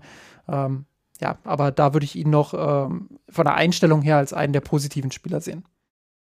Absolut. Ich wollte jetzt nur ein Beispiel rauspicken, weil es eben jetzt auffällig war, dass er jetzt schon längere keine Torbeteiligung hat. Deswegen hatte ich es nachgeschaut. Insgesamt natürlich über die Saison überblicken. Völlig klar. Hatte ja, glaube ich, schon den, den Einschub gemacht. Lass uns mal noch über dieses Thema der Woche sprechen, weil was jetzt ungelöst oder was jetzt ein bisschen ungesprochen jetzt im Raum stand und wir nehmen ja jetzt schon knapp eine, fast eine Dreiviertelstunde wieder auf, ist eigentlich, dass es auch jetzt im Nachgang dieser zwei, drei Partien sich jetzt auch so eine Kaderdiskussion entwickelt hat. Die, glaube ich, zum einen daher rührt, dass es natürlich auch nominelle Ausfälle gab. Manuel Neuer, der jetzt nicht spielen konnte seit geraumer Zeit. Dann natürlich Leon Goretzka, der seit Mitte November schon ausfällt. Und Alfonso Davis, der ebenfalls fehlt. Das sind jetzt, jetzt drei wichtige Säulen, die typischerweise in der Startelf stehen. Und was meine ich mit typischerweise? ja, sagen wir mal Champions League Halbfinale oder Champions League Finale oder von mir aus auch ein Champions League Viertelfinale und du hast alle Spiele zur Verfügung. wer wären denn die, die erste Elf, jetzt mal ganz unabhängig davon, ob du jetzt vielleicht irgendwelche taktischen Kniffe machen willst und auf den Gegner einstellen willst, sondern in der idealtypischen Welt hast du ja irgendwo so die erste Elf im Kopf und da gehören die drei sicherlich dazu. Hinzu kommen sicherlich dann noch einzelne Ausfälle wie Musiala, Tolisso, dass es immer wieder ja, ruckelig wird. Und was aber, glaube ich, vielen dann aufgefallen ist oder was jetzt so die Diskussion ist, und da würde mich jetzt auch deine Meinung interessieren, ist natürlich, sehen wir jetzt einfach, dass sich der Kader, und über Ursachen können wir dann auch gleich nochmal sprechen, aber sehen wir denn, dass der Kader auf den Plätzen, sagen wir mal, 12 bis 16 oder vielleicht 12 bis 15 nicht mehr diese Qualität hat, wie er sie in den vergangenen Jahren hatte. Und ja, uns allen liegt natürlich da irgendwo noch dieser Champions League-Erfolg im, im Hinterkopf. Also sprich, wo du einen Coutinho, einen Perisic, einen Hernandez und vielleicht noch einen Tolisso von der Bank hattest. Also einfach eine größere, größere Gruppe an Spielern, die jetzt vielleicht über mehr individuelle Qualität verfügen als jetzt die Spieler, die jetzt von der Bank kommen. Machen wir mal Abstriche, vielleicht irgendwo so einen Gnabry rein oder vielleicht auch einen Kroman, je nachdem. Wenn du davon ausgehst, dass vielleicht nur zwei von drei Spielen, also Sané, äh, Sané Gnabry, Kroman, die, die teilen sich in gewisser Weise die Spielzeit, das ist mir schon klar. Dann hast du vielleicht noch einen Musiala, Tolisso, Sabitzer und ja, vielleicht einen Süle und oder Hernandez, je nachdem, wie du das jetzt siehst. Ähm, und vielleicht noch einen Chupomoting. Wenn ich jetzt die beide oder die, diese Gruppe in einen Topf werfe und die mit dem anderen Topf vergleiche, den ich gerade schon angesprochen habe, liegt natürlich die Diskussion auf der Hand, bist du so viel besser oder schlechter? Und das ist eine Diskussion, die ist, glaube ich, in den letzten Tagen nochmal ähm, verstärkt Brand. Ja, ich habe jetzt äh, die beiden Töpfe, wie du es so schön nennst, habe ich auch nebeneinander offen. Ähm, glaube, wenn wir jetzt äh, über die über die Spitzenelf sprechen, also die ersten elf, dann hat sich da jetzt nicht allzu viel getan. Ähm, 2019, 20 hast du hast du halt Thiago, Alaba äh, und Boateng mit drin. 2021, 22 sind es äh, über Meccano. Ähm, ja, jetzt je nachdem, laut Spielzeit ist es Süle. Ähm, ich glaube, unter, unter Jürgen Nagelsmann ist es eher Hernandez. Ähm, aber die beiden halt für, für Boateng Alaba. Äh, und dann hast du eben äh, Goretzka, der ja auch in dieser Saison wieder nur 47,24 Prozent seiner Minuten aufgrund Verletzungen hat. Ähm, aber ich glaube, da wird schon direkt deutlich, dass du im Spitzensegment von den Namen her jetzt nicht so viel Qualitätsverlust hast. Ich glaube, da kannst du drüber diskutieren, äh, wie es von der Hierarchie aussieht. Da haben wir über Alaba gesprochen, der wirklich sehr, sehr wortstark auch unterwegs war, viele Kommandos gegeben hat. Äh, ich glaube, qualitativ im, im Komplettpaket fehlt er den Bayern schon.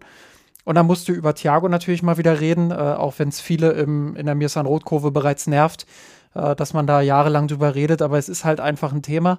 Ähm, bleib weiter der Meinung, dass, dass man ohne Thiago 2019, äh, 20 nicht so weit gekommen wäre. Äh, einfach weil du immer die Option hattest, dann auch Kimmich mal auf die Rechtsverteidigerposition zu stellen und Thiago im Zentrum zu haben und trotzdem deine spielerische Dominanz behalten hast. Ähm, diese Option hast du jetzt nicht mehr und ich finde, das ist auch aktuell ganz offensichtlich, dass das ein Problem ist. Äh, wenn man jetzt Kimmich mal ganz einfach auf rechts stellen könnte, ähm, dann, dann könnte Nagelsmann ganz andere taktische Optionen auch wählen. Und ähm, da sind die Neuzugänge wie Rocker, Sabitzer äh, und Co ja, einfach nicht in der Lage gewesen, ähm, dieses Loch jetzt zu schließen in dieser Saison. Woran das liegt, kann man sicherlich auch nochmal vielfältig diskutieren. So viel aber erstmal zur Spitze. Wenn ich mir die Breite angucke, ähm, ja, sehe ich viele Parallelen, ehrlich gesagt. Ich glaube, wir haben auch oft drüber gesprochen, Coutinho und Pericic, die im Nachhinein von vielen, zumindest aus meiner Sicht, ein Stück weit überhöht werden. Wenn man da nochmal in die Zeit zurückgeht, äh, gab es schon auch viel Kritik an beiden, viele Ballverluste, wenig Impact nach vorne, äh, Inkonstanz. Also da gab es auch viel Kritik an beiden. Äh, da wurde auch viel gefordert, dass man den Kader verbreitern muss, dass da die Qualität einfach nicht ausreicht. Ähm, erst nach dem Triple-Erfolg und den darauffolgenden Monaten äh, wurde ja so ein bisschen auch gemunkelt, naja, vielleicht waren die doch gar nicht so schlecht. Aber ich finde, dass man da jetzt mit Leroy Sané im Kader, der ja damals noch nicht da war, äh, und Jamal Musiala, der ja äh, eigentlich auf den immer Verlass ist auch. Äh, klar, ein junger Spieler hat auch seine Schwankungen drin, äh, aber in der Spitze natürlich äh, überragende Leistungen auch bringen kann. Finde ich, hat man eher sogar an Qualität dazu gewonnen. Äh, Chupomoting ist da auch noch mitzunennen. äh, der jetzt wieder gezeigt hat, dass wenn er, wenn er reinkommt, dass er dann auch eine verlässliche Option sein kann, hat gegen Fürth eine gute Halbzeit auch gespielt nach seiner Einwechslung. Äh, also da würde ich jetzt in der Breite, zumindest im Offensivbereich sagen, hat man eher dazu gewonnen. Ähm, ich glaube, übers Mittelfeld, und da habe ich ja Rocker und Sabitzer schon angesprochen, muss man diskutieren und über die Außenverteidigerpositionen muss man diskutieren. Gut, äh, da gucke ich jetzt äh, auf 2019-20. Gut, da sehe ich mit Odrio Sola jetzt jemanden, der nicht so überzeugt hat. Äh, da sehe ich im Mittelfeld auch sowas wie Cuisance, der auch nicht überzeugt hat. Ähm, auch das natürlich dann ein schwieriger Vergleich, aber du hast eben mit Thiago eine Allzweckwaffe gehabt, mit Kimmich eine Allzweckwaffe gehabt, äh, die sich da eben ja, austauschen konnten äh, und wo du einfach mehr Optionen auch hattest im Kader. Und das haut hier jetzt eben auch rein. Und äh, da geht viel über Form, viel über Formschwäche. Ähm, und da komme ich immer wieder zum Thema Sabitzer Rocker und, und glaube, dass da einfach ein Knackpunkt aktuell für, für den Bayern-Kader liegt. Ich glaube, da bin ich weitestgehend bei dir. Natürlich gab es damals auch bei Perisic, Coutinho viel Kritik, weil ähm, zu inkonstant dann gab es Spiele, da haben die irgendwie gefühlt drei Tore gemacht und dann war wieder wochenlang Funkstille. Es waren so An- oder Ausspiele und dazwischen gab es wenig Graubereich. Ich erinnere mich noch an diese Diskussionen, die wir unter anderem hier auch in diesem Podcast geführt haben. Und ich bin insofern bei dir mit dem Mittelfeld, dass das natürlich mit Thiago plus Kimmich dann einfach nochmal andere Optionen und, und andere Möglichkeiten die gegeben hat, als jetzt mit Rocker und Sabitzer, als jetzt vielleicht die Ergänzungsersatzspieler, dann können wir Tolisso mit reinnehmen, wobei Tolisso jetzt, wenn man mal auf die Spielzeiten schaut, aufgrund seiner Verletzung in der Saison 1920, die jetzt ja von uns jetzt hergehalten wurde als Prototyp, 29 Prozent der Minuten gespielt hat. Aktuell sind es 34, wobei jetzt ist er wieder verletzt, wird wieder vier Wochen ausfallen. Da wird die Zahl ja tendenziell dann auch wieder nach unten gehen. Also Pi mal Daumen ungefähr nur 30 Prozent der, der Minuten bekommt oder nehmen kann aufgrund der Verletzung de facto fällt eben auf, dass es da einen Qualitätsverlust sicherlich im Mittelfeld gibt. Und ich würde es vielleicht nochmal anders formulieren, im Sinne von, und das mache ich jetzt vielleicht mal an der Personale Richards vielleicht auch fest, dass es den einen oder anderen Spieler zu viel gibt im Kader aktuell der Bayern, der so als Wette fungiert. Als Wette auf, ja, der, der performt total über. So eine Davis-Geschichte, der ja sicherlich ein Jahr Anlauf brauchte, aber auf einmal einer der weltbesten Linksverteidiger wurde. Aber ein bisschen Zufall, ein bisschen Glück, wissen wir alle. Aber so, das, das ist ja so dieser Prototyp, den, der da irgendwo im Kopf rumschwebt bei Neppe, Brazzo, Salihamidzic, Oliver Kahn jetzt irgendwo aufgrund natürlich auch der Corona-Situation Puzzlesteine zu finden oder die Hoffnung zu haben, dass es irgendwie so, ja, so, so so ein Sleeper, würde man im, im, Englischen sagen, oder so ein Hidden Gem, also irgendeiner, der auf einmal in dieser neuen Rolle beim FC Bayern dann so total überperformt, was man jetzt vorher nicht erwartet hätte. Und da zählt sicherlich ein Richards mit rein, da zählt vielleicht auch ein Rocker mit rein, wo ja klar war, dass er klare Schwächen auch hat. Und ja, die jetzt sehr offenkundig und sie auch nicht wegzudiskutieren lassen. Da würde ich vielleicht sogar noch einen Saar mit reinnehmen, der zwar ja schon älteres, in Anführungsstrichen, Semester ist, aber natürlich jetzt auch da die, die Hoffnung verbunden war, der ist jetzt wesentlich weiter als das, was wir sehen. Und wenn ich jetzt halt die Liste durchgehe, dann sind das sicherlich im Vergleich jetzt zum Kader 2019-20, wo ich vielleicht einen Cuisance als Wette hatte, wo ich vielleicht noch Nachwuchsspieler hatte wie Batista Meyer, oder vielleicht auch noch den Zirks, da sehe ich zwei oder drei. Und wenn ich jetzt den Kader durchgehe, dann habe ich noch Niang Su, habe ich jetzt noch gar nicht erwähnt, da ist die, die Liste halt unwesentlich länger. Und das macht natürlich dann auch vielleicht diesen subjektiven Eindruck aus, dass dieser Kader, den der FC Bayern jetzt in dieser Saison hat, eben gewisse Schwächen und, und Schwachstellen hat. Da können wir sicherlich noch darüber sprechen, warum. Aber gewisse Schwachstellen hat jetzt im Vergleich zu dem, den er jetzt vor zwei Jahren gestellt hat. Ich würde noch mal äh, auf dieses Ding eingehen, was ich vorhin zu Kimmich und Thiago gesagt habe, weil das kann man ja mit mehreren Positionen machen. Wenn ich jetzt äh, 2019, 20 nochmal anschaue, ähm, was hätte Flick denn wahrscheinlich gemacht, wenn Alfonso Davies ausgefallen wäre? Und das war ja damals auch ein paar Mal der Fall. Gut, Flick äh, hat dann Hernandez auf die Linksverteidigerposition, glaube ich, gestellt äh, und Alaba im Zentrum behalten, aber eine theoretische Möglichkeit in Nagelsmanns System wäre ja, wenn man jemanden wie Alaba hätte, der das gelernt hat, auch als Linksverteidiger offensiv durchschlagskräftig zu spielen, ähm, wäre ja eine Möglichkeit gewesen zu sagen, Alaba geht auf diese Position und übernimmt Davies Rolle eins zu eins. So, das hast du aktuell im Kader überhaupt nicht. Du kannst sagen, ähm, gut, dann nehmen wir halt Hernandez, äh, stellen ihn auf die Linksverteidigerposition, spielen im Zentrum mit Übermecano, Über, Übermecano und Süle äh, und Pavard rechts, aber dann hast du faktisch halt vier Innenverteidiger. Ja, und wenn ich das gegen Bochum nochmal sehe, das war sicherlich nicht nur die Schuld der vier Innenverteidiger, ähm, aber da hast du offensiv einfach eine andere Durchschlagskraft, wenn du mit vier gelernten Innenverteidigern da hinten spielst, äh, die, die offensiv sich einfach nicht so gut beteiligen können, wie das beispielsweise in Alfonso Davis kann, äh, wie das David Alaba kann, ähm, ja, wie, wie äh, das einfach auch andere europäische Außenverteidiger können. So, und ich ähm, glaube, das, das ist ein großes Problem aktuell. Äh, das ist eine Schwachstelle, ähm, ja, wo gerade Julian Nagelsmann, glaube ich, auch mit hadert ähm, weil er schon auch jemand ist, der äh, bei seinen bisherigen Stationen immer auch schnelle Flügelspieler gehabt hat und gebraucht hat, die sowohl in der Offensive gut sind, als auch in der Rückwärtsbewegung. Ähm, ja, und dass äh, Coman und Gnabry da nur ja, Zwischenlösungen sind, ich glaube, das, das liegt auf der Hand. Äh, das, das ist eher eine Notlösung, das ist ein Kompromiss, ähm, aber das ist eben keine, keine A-Lösung für, für, ja, Georg hat das heute bei uns im Slack so schön geschrieben, für eine A-Rotation. Äh, und ich äh, glaube, das ist ein Problem, was der Kader einfach hat. Nichtsdestotrotz, wenn ich mir den Kader von 2019-20 ansehe, dann sehe ich da eben wirklich nur auf diesen, in diesen beiden Aspekten einen Vorteil. Also einmal Alaba, der verschiedene Rollen spielen kann, aber eben auch Kimmich und Thiago, die sich da so ergänzen, wie ich das vorhin beschrieben habe. Aber ansonsten sehe ich da auch schon damals eine ja, ich will es nicht sagen eine Disbalance, aber so richtig ausbalanciert erscheint mir der Kader auch nicht. Und ähm, ich würde mal, natürlich. Ich würde mal die These, lass mich die, die These noch ja. schnell aufstellen, ähm, die These aufstellen, dass der FC Bayern 2019-20 mit diesem Kader das Triple nicht gewonnen hätte, wenn es nicht diese besondere Situation rund um Corona gegeben hätte. Das, das macht den Erfolg nicht kleiner. Ich finde, die, die haben die Situation wunderbar angenommen, haben das großartig gelöst. Und äh, auch Hansi Flick hat das, hat das innerhalb von kürzester Zeit großartig gemanagt. Aber ich glaube, in einem normalen Saisonverlauf hätten die Bayern damals mit Hinblick auf den Spielstil, den sie gepflegt haben, aber eben auch mit Hinblick auf, auf die Kaderstruktur, äh, hätten sie spätestens im letzten Drittel der Saison große Probleme bekommen. Und ich finde, das hat sich auch angedeutet, bevor es in die lange Corona-Pause ging.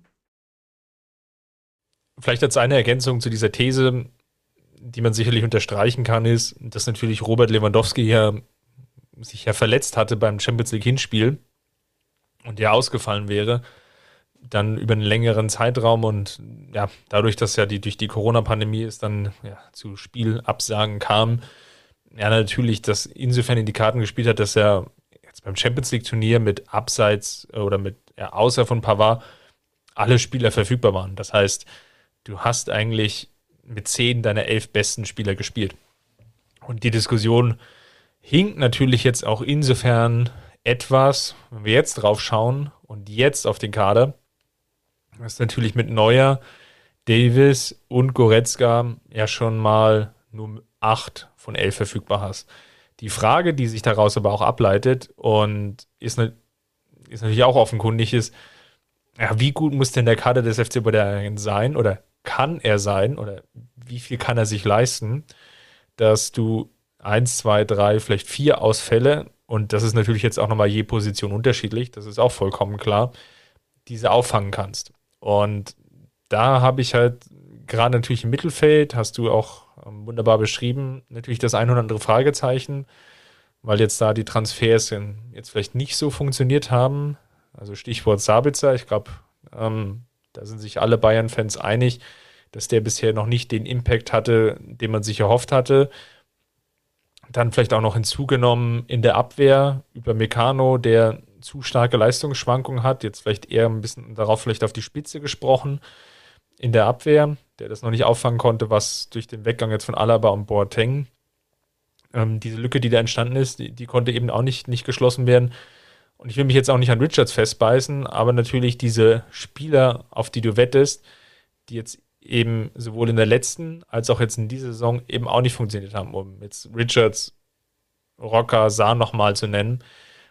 Und das macht halt so die Gemengelage aus, wo ich sage, da war nach dem Champions League-Erfolg die Kaderplanung eben nicht so gut genug, um diesen Erfolg zu replizieren. Und ich meine jetzt gar nicht so sehr, dass das jetzt ein hundertprozentiges Ding ist. Da sind wir uns sowieso, glaube ich, auch klar, dass das nicht wirklich funktionieren kann und dass man so einen Champions League-Erfolg nicht erzwingen kann. Stichwort Manchester City, Paris Saint-Germain, die wollen das auch seit Jahren und, und, und kriegen es nicht hin. Und es ist immer eine Chance da oder so, die, die Idee muss sein, die, die bestmögliche Chance. Und dann immer wieder die Frage zu stellen, wenn ich Spieler XY habe, wie viel besser bin ich vielleicht oder welche Chancen ergeben sich da nochmal? Und man muss jetzt, glaube ich, konstatieren, dass es einfach natürlich jetzt auch bedingt durch die fehlenden Zuschauereinnahmen es einfach so eine riesige Lücke gab im, ja, im Festgeldkonto der Münchner, dass sie sich nicht getraut haben, dort offensiv ranzugehen, sondern eher abwarten, was natürlich jetzt auch dazu geführt, dass die Anzahl an Spielern auf die gewettet wird, höher ist als jetzt vielleicht noch vor zwei, drei Jahren.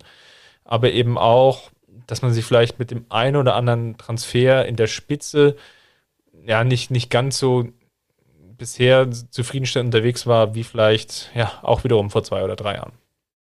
Ja, wenn ich jetzt dann nochmal konkret werde äh, und das so ein bisschen untermauer von dem, was, was du gerade auch analysiert hast. Ich glaube, wenn wir uns den Kader angucken, sprechen wir wirklich zwischen den Unterschied oder dann, dann ist da ein Unterschied zwischen, zwischen gut und sehr gut, vielleicht auch zwischen sehr gut und Weltklasse. Also der Kader ist immer noch top. Ich glaube, äh, selbst viele Topclubs in Europa äh, schauen sich diesen Kader äh, zu großen Teilen auch äh, mit ein bisschen Neid an. Das, das ist, glaube ich, ganz wichtig zu erwähnen. Aber wie du schon gesagt hast, es geht natürlich immer darum, die Chance auf den maximalen Erfolg so groß wie möglich zu gestalten. Und dafür, glaube ich, gibt es schon Optimierungsbedarf. Und äh, konkret würde ich da jetzt mal ansprechen, die Position von Marc Rocker, die Position von Bunazar und vielleicht, das muss man dann mal schauen, äh, die Position äh, von Corentin Tolisso oder Marcel Sabitzer, also einen von beiden. So, und da gehe ich jetzt mal so ein Stück weit drauf ein. Ich schaue mir die Position von Marc Rocker ein, äh, an. Der ist äh, als Spielertyp ja schon jemand, der so ein bisschen in diese Thiago-Kerbe reinstechen soll. Also jemand, der Kimmich dann auch mal im Zentrum entlasten soll, der dort als äh, Spielmacher, als tiefer Spielmacher agieren soll. Ähm, ja, einfach die, die Dominanz im Mittelfeld auch so ein bisschen halten soll, wenn, wenn Kimmich mal woanders spielt oder äh, wenn er mal eine Pause gebrauchen soll. Da kann man jetzt viel drüber diskutieren. Äh, ich glaube, nach, nach der Zeit, die er jetzt da war, muss man leider konstatieren, dass es nicht reicht bei ihm. Ähm, Nagelsmann hat ihn im Winter erst gelobt. Jetzt ist er wieder außen vor. Das, das wird nicht grundlos passiert sein. Ähm, da scheinen die Trainingsleistungen nicht so konstant zu sein. Da scheint Nagelsmann äh, ja einfach nicht das zu sehen, was es beim FC Bayern braucht. Das heißt, da muss man im Sommer wahrscheinlich reagieren und einen Spieler holen, der, der die Qualität mitbringt. Ähm, bei Bunazar ist es so, da haben wir auch viel drüber diskutiert in den letzten Monaten und Jahren ja, ich glaube, ähm, auch da muss man konstatieren, dass es nicht die Bayern-Qualität ist, die es da braucht und dass die Bayern zwingend einen Außenverteidiger brauchen, egal ob rechts oder links. Ähm, ich würde jetzt mal auf rechts gehen, ähm, der so ein Pendant zu, zu Alfonso Davis sein kann, der dort rechts äh, eine ähnliche Rolle einnehmen kann. Dann kannst du nämlich auch jetzt sagen, wenn Davis ausfällt, dann stellen wir das Spiel eben um. Dann ist der Rechtsverteidiger quasi der Offensive und links ist der Verteidiger ein bisschen absichernder und tiefer äh, mit Lucas Hernandez beispielsweise. Aber diese Option hat Nagelsmann im Moment einfach nicht, weil es der Kader nicht hergibt. So, und dann habe ich noch genannt Tolisso und Sabitzer. Ja, äh, da muss man dann schauen, wen holt man für Rocker und äh, wen holt man dann ergänzend dazu. Ich glaube, Tolisso und Sabitzer könnten für sich genommen sehr, sehr gute Backups sein, aber beide aus unterschiedlichen Gründen kriegen es aktuell nicht auf den Platz. Bei Sabitzer würde ich noch ein bisschen abwarten mindestens noch die nächste Sommervorbereitung. Bei Tolisso glaube ich, ähm, ja, die abermalige Verletzung wird ihn jetzt wieder so zurückwerfen, dass es da eher auf Abschied hindeutet. Ähm, völlig, völlig zu Recht übrigens oder nachvollziehbar natürlich. Was nützt es dir, wenn du so einen Spieler hast, der einerseits so tolle Leistung bringt, aber der einfach fast nie verfügbar ist? Also klar. Ich, ich kann da beide Seiten nachvollziehen. Natürlich vor, vor zwei Wochen hatte ich gedacht, ja, Tolisso ist eigentlich jemand, den, den du halten musst aufgrund der Leistung. Aber wenn dann sofort wieder eine Muskelverletzung passiert und er dann wieder vier Wochen raus ist, ja, ist pff, schwierig. Ja. Es ist einfach eine, eine, schwierige Situation, natürlich sowohl für den Spieler, aber natürlich jetzt auch für vielleicht den medizinischen Stab, weil du natürlich auch wiederum versuchst, ja, alles Mögliche zu machen, was, was, was geht, ja, die, die besten Ärzte, Ärztinnen der Welt zu kontaktieren, um ja, da mal mehr Konstanz reinzubekommen und dann zu schauen, ja, woran liegt es denn? Das ist ja nicht immer nur der Muskel an sich, sondern irgendwie die Hüfte oder der Rücken oder was auch immer, um dann irgendwelche Veränderungen vorzunehmen, dass es halt nicht mehr zu diesen Verletzungen kommt. Aber ja, de facto ist jetzt der Stand so, er, er fehlt wieder, es sind vier Wochen, wir sind Ende, knapp Ende Februar er wird die fast heiße Saisonphase dadurch verpassen. Genau so ist es. Äh, aber je nachdem, wen du halt für Rocker holst, musst du dann bei den beiden Positionen halt schauen, wen holst du noch ergänzend dazu. Ich glaube, Sabitzer bringt schon ein relativ komplettes Paket mit. Aber er muss natürlich dann auch die Form haben und er muss auch wirklich dann äh, das liefern, was er, was er für Leipzig regelmäßig, regelmäßig liefern konnte. Das ist aktuell nicht der Fall. So, und ähm, diese drei Baustellen könntest du vielleicht mit zwei Spielern schon lösen, indem du sagst, äh, wir tauschen beispielsweise Tolisso, Rocker und Saar gegen einen Rechtsverteidiger, auf den du dich verlassen kannst, und gegen einen Mittelfeldspieler, ähm, der, der dir einfach nochmal andere, andere Optionen im taktischen Bereich einfach auch gibt. So, dann bist du numerisch zwar ein bisschen reduziert, aber du hast halt eine andere Qualität, weil ich glaube, es ist kein Problem der, der Anzahl der Spieler, sondern wie du schon gesagt hast, da sind zu viele Spieler dabei, die im Moment einfach nicht die Qualität haben. Ein Omar Richards würde ich jetzt einfach mal hinten anstellen, junger Spieler, äh, kann gern noch ein bisschen im Kader bleiben, da muss man gucken, wie er sich entwickelt. Aber du brauchst dann eben auf diesen Positionen und in diesen Rollen, die ich gerade genannt habe, da brauchst du Qualität, da brauchst du Verlässlichkeit, da brauchst du Spieler, die sofort liefern können, wenn du sie auf den Platz bringst. Ähm, und ich finde, das hat aktuell nichts mit einer, mit einer numerischen Anzahl an Spielern zu tun, sondern wirklich mit einer Verteilung der Rollen und, und einfach auch mit der Qualität der Bank. Ähm, ja, und, und da muss man, glaube ich, im Sommer anpacken. Absolut. Und schieben wir mal die Diskussion hinten an.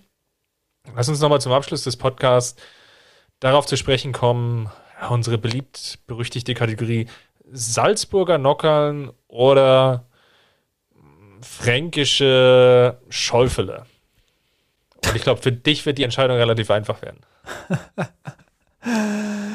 oh Gott, ich habe jetzt schon wieder vergessen, was du, was du da gerade alles genannt hast. Ähm, positiv. Nockern oder Schäufele? Ja, die, die Nockeln äh, sind das Positive oder, oder wie, wie, wie kann ich das, das jetzt verstehen? Das, das darfst du dir aussuchen. Gut, äh, dann die, die Nockeln ist der, ist der Knockout-Player Robert Lewandowski vorne im, im Zentrum. Äh, wir haben darüber gesprochen, er war gegen Salzburg, war zwar nicht so auf dem Platz, aber ich finde, ähm, dass er sich diese, diese Rolle vor allem gegen Fürth verdient hat, weil ich finde, dass er der Spieler war, ähm, der das Team angetrieben hat. Also der wirklich auch versucht hat, Dinge aktiv auf dem Platz zu verändern. Das haben wir beide, glaube ich, gegen Bochum so ein bisschen kritisch angemerkt, dass es da keinen Spieler gab, der auf dem Platz mal wirklich das Zepter dann auch in die Hand genommen hat und gesagt hat, kommt Jungs, jetzt aber. So, und äh, in der ersten Halbzeit ist mir das schon aufgefallen, da hat er sich viele Bälle dann tiefer abgeholt, hat versucht, das alles anzukurbeln, hat immer wieder auch in die Hände geklatscht, hat immer wieder versucht, auch Mitspieler wach zu reißen. Ähm, dann, dann macht er den Ausgleich in der, in der 46. Minute. Äh, dann siehst du am Mittelkreis, wie er nochmal diese, diese kreisende Bewegung mit den Händen macht, sagt, kommt jetzt, Jungs, jetzt, jetzt geht's los. Ähm, klar, da kann man immer auch ein Stück weit zu viel reininterpretieren, aber ich finde, dass er das Ding äh, ja, nochmal so ein bisschen auch mit angekurbelt hat und mit umgerissen hat und dass er gezeigt hat, dass er sich mittlerweile auch zu einem echten Führungsspieler bei den Bayern entwickelt hat. Und ja, deshalb äh, ist er für mich der, der Nockerl der Woche. Sehr schön. Ich gehe mal mit Sven Ulreich. Und zwar aufgrund dessen, dass er im Gegensatz natürlich jetzt vielleicht zur Partie gegen Bochum, und ich weiß, dass das super unfair ist, es geschafft hatte, gegen Salzburg und natürlich auch gegen Fürth, das eine oder andere Mal die Hand an den Ball zu bekommen. Und ich glaube, das war für ihn jetzt ganz wichtig, jetzt vielleicht gar nicht so sehr für den FC Bayern, dass er jetzt da mal einen hält. Natürlich, im Idealfall kommt er gar nicht zur Schusssituation. Oder dass er so, ein, so einen eher komplizierteren Ball halten muss. Aber für ihn persönlich war es, glaube ich, wichtig, nachdem du so eine Partie hast wie gegen Bochum, wo du reinkommst, kannst eigentlich wenig machen und kriegst vier Stück. Dass du dann eine Partie hast, wo du ja dann, dann auch zeigen kannst, dass du ein guter Torhüter bist. Und ich glaube, das war wichtig und ja, das würde ich jetzt einfach mal als positives Element mitnehmen, dass er es ja immer noch drauf hat. Und ja, es ist immer noch besser, wenn Manuel Neuer zurückkommt, keine Frage. Aber es ist auch gut zu sehen, dass Sven Ulreich sich ja seiner Form annähert. Dann gehe ich mal mit Lukas Hernandez auf der anderen Seite. Ähm, gar nicht mal jetzt, weil er irgendwie katastrophale Spiele gemacht hat. Äh, ich glaube, beim 1-1 oder beim, beim 0 1 zwischenzeitlich äh, in Salzburg haben wir es ja ausreichend auch analysiert, dass das nicht hauptsächlich seine Schuld war. Aber ich finde, dass er im Moment äh, insgesamt einfach einen unsichereren Eindruck macht. Ähm, ja, häufig nicht weiß, gehe ich jetzt, ich jetzt aggressiv rein äh, warte ich lieber ab, dass er sich in seiner Rolle nicht so richtig ähm, zu 100% wohlfühlt aktuell. Ich glaube, das merkt man ihm schon an. Ähm, und gerade von ihm erwartet man natürlich nicht nur wegen der Ablöse, sondern auch wegen seines gesamten Skillsets und seines Spielerprofils, dass er so langsam dann auch, auch wegen des Alters, dass er so langsam in der Rolle wächst, ja, wo er das Zepter in die Hand nimmt da hinten und wo er dann jetzt so langsam auch anfängt, noch mehr Verantwortung da hinten zu übernehmen. Ich glaube, das ist der nächste, der nächste Entwicklungsschritt bei ihm. Ähm, ja, und wenn er das schafft, wenn er da reinwächst, ähm, dann könnte er vielleicht perspektivisch auch äh, der Anführer dieser, dieser Viererkette werden. Ich sehe das durchaus in ihm äh, und, und ja, glaube, dass er diesen Schritt gehen kann. Aber aktuell ist er davon eben noch ein Stück weit entfernt. Ähm, keine harsche Kritik an ihm, aber ich glaube, ähm, ja, dass er, dass er daran jetzt arbeiten muss in den nächsten Monaten. Hm, jetzt, jetzt wird es langsam kompliziert, weil, weil es gibt in, im Gegensatz zu den vergangenen Wochen doch den, den einen oder anderen Kandidaten. Ich, ich war kurz davor, Richards zu nehmen, aber ich, ich, ich will ihm jetzt nicht Unrecht tun. Kommt da rein, hat, hat da wenig Optionen. Ich bleib mal bei Marcel Sabitzer. Einfach aufgrund dessen, da er sich, glaube ich, jetzt nicht so aufdrängt als wirkliche Option sowohl jetzt vielleicht mal das Salzburg-Spiel gesprochen, als es ja noch lange Zeit 0 zu 1 stand. Aus Münchner Sicht dann ja auch vielleicht früher eingewechselt zu werden, als als möglicher Unterschiedsspieler, dann vielleicht auch im Mittelfeld, um da noch mehr Kontrolle und vielleicht auch Druck auszuüben, als auch jetzt gegen Fürth. Ähm, natürlich war das Fürth-Spiel jetzt unglaublich kompliziert. Ähm, man hat es nicht so schlecht gemacht. Aber es war jetzt auch abermals, und das wäre vielleicht so das Wort, was ich jetzt gesucht habe, um vielleicht das jetzt zu umschreiben, es war abermals vielleicht kein Auftritt, wo ich jetzt sagen würde, ja, da hat er sich jetzt dann für, für weitere Auftritte empfohlen. Und das ist sicherlich ein Punkt, den hatte ich bei der Verpflichtung oder den hatten wir beide, glaube ich, bei der Verpflichtung etwas anders gesehen, dass wir schon der Meinung waren, uh, das ist schon ein Spieler, der Druck ausüben kann auf Leon Goretzka, das ist ein Spieler, der Druck ausübt auf Corentin Tolisso. Der wird immer so ein bisschen so schnuppern an der Startelf. Und wenn man jetzt so seine Leistungen sieht und das, das Spiel gegen Fürth ist vielleicht einfach mal exemplarisch rausgegriffen, dann muss man, glaube ich, konstatieren, dass das bisher noch nicht funktioniert hat und dass sich jetzt da nicht oder dass sich nicht aufdrängt, dass Marcel Sabitzer eben so nah an der Startelf ist, sondern eben eher hinten dran. Ja, wobei man jetzt, glaube ich, hier äh, nochmal dann auch wirklich sagen muss, dass das Fürth-Spiel schon Schritt in die richtige Richtung war. Also er hat dort deutlich solider gespielt. Ich gebe dir vollkommen recht. War jetzt nicht eine Leistung, wo ich sage, boah, der muss jetzt im nächsten Spiel direkt wieder in der Startelf stehen. Aber es ist sicherlich eine Leistung, auf die man aufbauen kann. Ähm, und ich glaube, das ist jetzt auch äh, eine Frage der Erwartungshaltung. Also klar, wir haben es gesagt, die Erwartungshaltung war zu Beginn der Saison und auch während der Saison natürlich eine andere, dass er sich schneller zurechtfindet mit seinem äh, schon bekannten Trainer, dass er sich schneller zurechtfindet in der Mannschaft auch. Ähm, hat er auch nicht jetzt diese, diese Sprachbarriere oder sowas. Äh, hat auch durchaus das, das Potenzial äh, und ist auch in, in einem gewissen Alter, wo er schon die Erfahrung hat.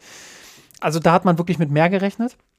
Aber ich glaube, jetzt gerade muss man die Erwartungshaltung eben ein bisschen korrigieren. Muss sagen, äh, dieses halbe Jahr jetzt, was er, was er jetzt in dieser Saison noch hat, äh, das muss man wirklich nutzen, um ihm zumindest ein bisschen Rhythmus zu geben, um ihn äh, ja, wieder ranzuführen, langsam an seine alte Form. Und dann muss es in der Sommervorbereitung wirklich, äh, da muss es dann zünden und da muss es ab der kommenden Saison wirklich auch funktionieren bei ihm. Ich glaube mittlerweile nicht mehr daran, dass wir in dieser Saison noch äh, Marcel Sabitzer in Topform erleben werden. Also nicht so in dieser Verfassung, wie er jetzt in den letzten Jahren auch in Leipzig sie hatte. Ähm, aber da muss man jetzt, glaube ich, die Erwartungshaltung ein bisschen korrigieren und, und schauen, dass man ihm noch so viel Spielzeit wie möglich gibt und äh, dann darauf hoffen, dass er, dass er wirklich im Sommer dann explodiert. Ich glaube nach wie vor, dass das Talent in ihm ist und dass er wirklich ein ganz besonderer Fußballspieler auch ist. Äh, das hat er in den letzten Jahren häufig bewiesen. Äh, ist natürlich ärgerlich für, für die aktuelle Saison der Bayern, dass man sich darauf aktuell nicht verlassen kann. Gut, dann machen wir für heute mal wieder einen Haken dran an diesem Podcast. Ja, falls es euch gefallen hat und ihr uns noch nicht abonniert habt, hinterlasst doch ja, in dem Podcatcher eurer Wahl ein Abo. Dann bekommt ihr dort dann einfach eine Push-Notifikation oder werdet darauf aufmerksam gemacht, dass es wiederum eine neue Folge gibt. Ist gerade jetzt, glaube ich, in dieser Situation ganz hilfreich, weil wir jetzt je nachdem, wie der FC Bayern spielt, mal Montag, Mittwoch, Donnerstag aufnehmen. Und so seid ihr definitiv dann auf der richtigen Seite und bekommt dann sofort die Notifikation, hey, der neue Mir Rot Podcast ist wieder da. Justin, vielen Dank für deine Expertise und ich freue mich dann schon auf nächste Woche, wenn wir das Spiel gegen Frankfurt äh, analysieren dürfen und ja. Spannende Phase jetzt, muss man, muss man ja auch mal dazu sagen. Ne? Also in Frankfurt haben sich die Bayern jetzt nicht so oft mit Ruhm bekleckert in den letzten Jahren. Du, ähm. du nimmst mir das Wort aus dem Mund, weil ich wollte gerade sagen, ich als alter Pessimist, äh, mir, mir schwant da schon wieder äh, Übles und ich, ich, ich denke nur noch in der Höhe der Niederlage. Aber schön, dass du es endlich auch mal so siehst. nee, ich. nee, alles gut. Ich, ich glaube weiterhin, dass die Bayern recht deutlich deutscher Meister werden am Ende. Selbst wenn sie jetzt in dieser schwierigen Phase ähm, gegen Frankfurt, dann gegen Leverkusen und dann eben gegen Hoffenheim, die übrigens die zweitmeisten Punkte, ich glaube, seit 2014 oder so gegen die Bayern geholt haben. Platz 1, ich glaube, das ist jedem Bayern-Fan klar, ist Borussia Mönchengladbach. Äh, aber ja, die, die Hoffenheimer da auch sehr, sehr, sehr, sehr engagiert dabei, den Bayern die Punkte wegzunehmen. Aber gerade weil der BVB so inkonstant ist und weil die Bayern immer noch eine gute Saison spielen, kann ich hier alle beruhigen, trotz des Hobby-Pessimisten äh, Christopher Ramm, dass, dass die Bayern am Ende deutscher Meister werden. Lasst euch da nichts anderes einreden. Wunderbar. Dann dein Wort in, in, in aller Ohr. Ich sag hier an dieser Stelle, macht's gut, Servus und vor allem bleibt gesund. Bis dahin. Ciao. Ciao, ciao.